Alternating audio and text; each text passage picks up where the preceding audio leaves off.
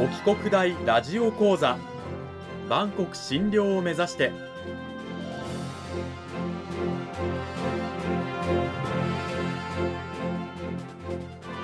番組タイトルにある万国診療とは世界の架け橋を意味する言葉です。この番組はアジアの十字路に位置するここ沖縄にある沖縄国際大学で日々どのような研究や教育が行われているのかを発信していく番組です。案内人はラジオ沖縄アナウンサー小橋川響が務めます。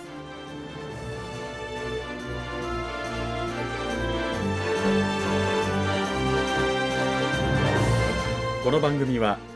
沖縄国際大学の提供でお送りします。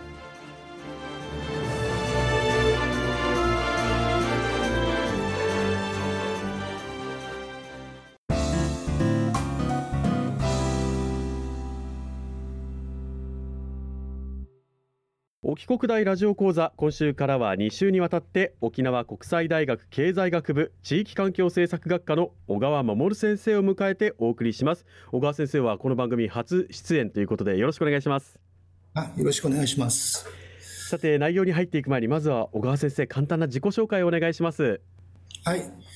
えー、はじめまして、えー、私は北海道の北見の出身ですえっと、経済学部地域環境政策学科に所属しておりまして、専攻は地理教育論と農業地理学です。研究テーマでは、えー、地理教育論では、新学習指導要領に基づく、まあ、地理教育の課題と展望、それから農業地理学では、主に沖縄の、えー、花の栽培地域について、えー、調査研究をしております。大学での担当科目は地理学、沖縄の地理などの、えー、一般の授業科目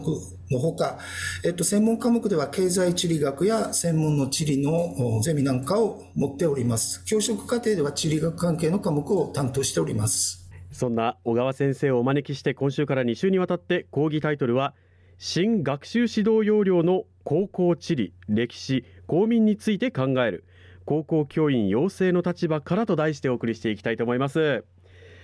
あの新学習指導要領学習指導要領というのはあの大学で、ま、教員をね目指して免許を取るという学生には耳なじみがあると思うんですがあれですよね全国どこの学校でも一定の教育水準が保てるように文部科学省が定めている教育課程の基準これが学習指導要領なんですけれどもこれおよそ10年に一度改定されるものなんですが講義タイトルにある新学習指導要領。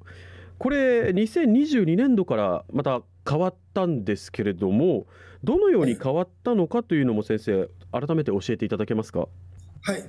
えっ、ー、と、学習指導要領は、えっ、ー、と、高等学校の方につきましては2022年度からという形になります。えっ、ー、と、その前の年が、え中学校、その前の年がまあ小学校の新しい学習指導要領ということで、2022年度からは高等学校の新しい学習指導要領に変わりました。で、大きくまず変わった点なんですが、えっ、と、これまでの旧家庭の学習指導要領では、まあ、世界史が必修で、えー2単位の日本史 A、世界史 A、地理 A となってました。これが新課程では最低単位履修数というのがそれぞれ2単位の地理総合、歴史総合が新設科目として設定され必修科目となっております。特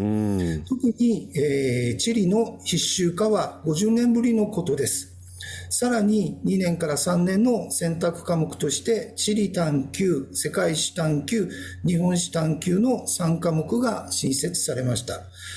公民科では旧課程では現代社会2単位、もしくは倫理及び政治経済の2単位で合計4単位のいずれかが必修となっています。新課程では最低単位数は2単位のままで新科目公共が必修科目として登場し、倫理及び政治経済はそれぞれ2単位の選択科目となってます。なるほど。あの地理総合と歴史総合がまず必修として科目として制定されたという地理の必修化がこの中では50年ぶりというね、これすごいことなんじゃないかなと思いますけれども、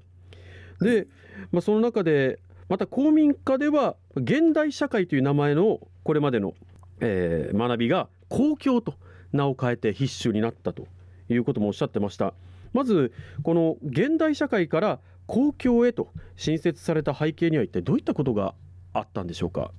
はい。まず一つはえー、最近の国政選挙における若年層の投票率が低いということ、うん、そしてこれと関連して2つ目にはこれまでのオーソドックスな公民化の事業スタイルで全く変えることなく引き続き、えー、それを実践していっても対応しきれないということが考えられると思うんです。うん。そのため、我が国にとってこれから厳しい挑戦が必要となる時代において、これらの我が国を担う若者たちが一般社会や世界と向き合い、自らの生き方、人生を切り開いていくために必要な能力、資質の育成に関わる中心となる科目が必要ということが考えられます。うん、さらに18歳選挙権に合わせ投票への自覚学習、そういったものが必要であるということも考えられると思います。まあ、つまるところ、まあ、それに関わる科目で新しく登場したのが公共という科目になると思います。今、目まぐるしく世界情勢が変わっていっているという事情、そしてね、日本はあの例えば人口の減少であったり、超高齢化社会に突入と、はい、いろいろ若者を取り巻く状況、社会を取り巻く状況が変わっていく中で、はい、これまでの現代社会という授業では、そういった状況もカバーしきれないと、だから新しく公共が必要なんだと。そうですね、うん、そしてこれらを学ぶことによって国政選挙などへの若年層の投票率も上げたいという思惑がおそらくあるのではないかということなんですね。はい、さあ現代社会から公共への変化は分かったんですがもう一つ必修科目となったおよそ50年ぶりの地理の必修化この地理総合。これが必修科目として制定された背景にはどういったことが考えられるんでしょうか？はい高校では昭和53年、1978年の国事の、えー、学習指導要領では現代社会が必修となりました。うん、で、それによりまして、まあ、高校で多くの生徒が履修していた地理は履修者が大幅に、まあ、減ってきたわけなんですね。まあ、それ以前、地理は必修科目ではなかったんですが、ほとんどの高校生が履修しておりました。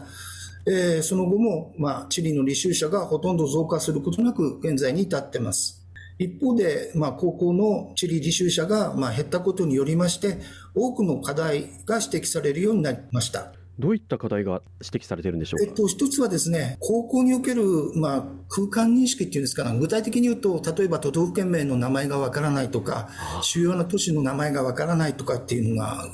これがかなりあの顕在化してきたんですね。うん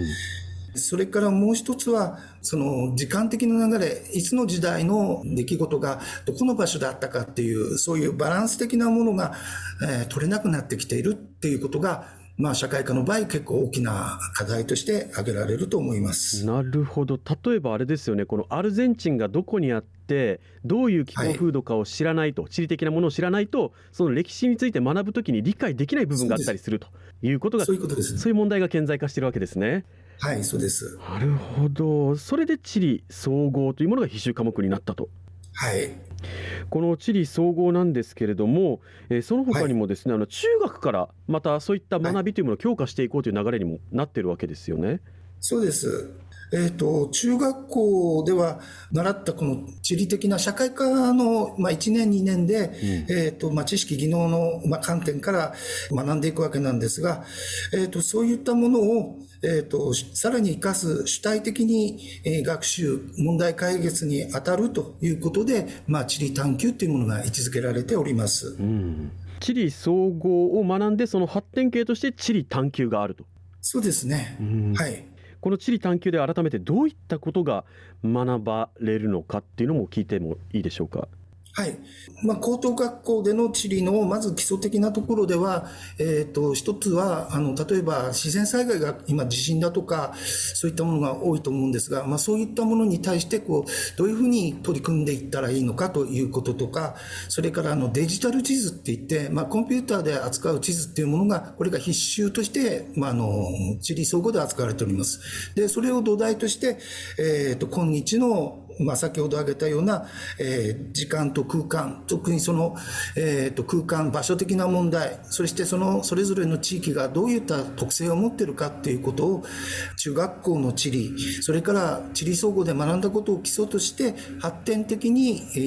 ー、主体的に学んでいくのが、いわば地理探究という科目になると思います。なるほど。まず地理総合を学ぶことによって、その土地土地の気候風土であったりとかそういったものの特徴を知り、はい、それが例えば歴史の学びに関連づけられて理解が深まったりする、まあ、こういった地理総合の学びを基礎とすればさらに発展的にじゃあこの地域で地震が多いからどういうふうにそれは解決できるのかとかどういうふうに防災観点から見ていけばいいのかという発展的な思考になっていくのが地理探究ということなんですね。そうですね、うん、はい、こういった学びが高校の中では今2022年度から行われ始めていると、はい、そうです。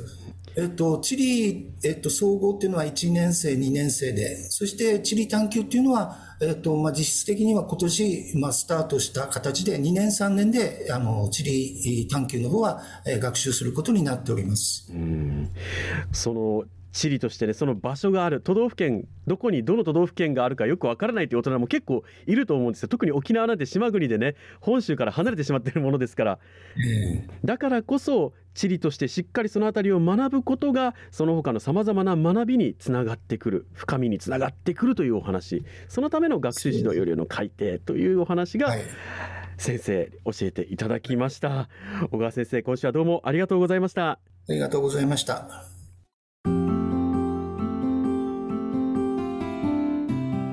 国大ラジオ講座あっという間に今週もお別れの時間が近づいてまいりました。いやー地理どこに何があってどういう気候風土なのかを知らないとそれ以外の学びの深みにつながらないよっていうお話はねドキリとさせられた方もたくさんいるんじゃないでしょうか。さあ今週の内容を踏まえて小川先生来週はどういったお話を聞かせていただけるんでしょうか？はい。えーと、次回は、えーと、地理総合それから歴史総合の必修化とその、まあ、意義それから探究科目との、まあ、関わりそんなところを探っていきたいと思います。今週は地理総合について先生が教えてくださいましたけれども来週は歴史総合も踏まえて探究科目とどのように関わっていくのかということになっていきます。皆さん来週もぜひお聞きください。沖国大ラジオ講座。今週は沖縄国際大学経済学部地域環境政策学科の小川守先生を迎えてお送りしました。小川先生来週も引き続きよろしくお願いします。よろしくお願いします。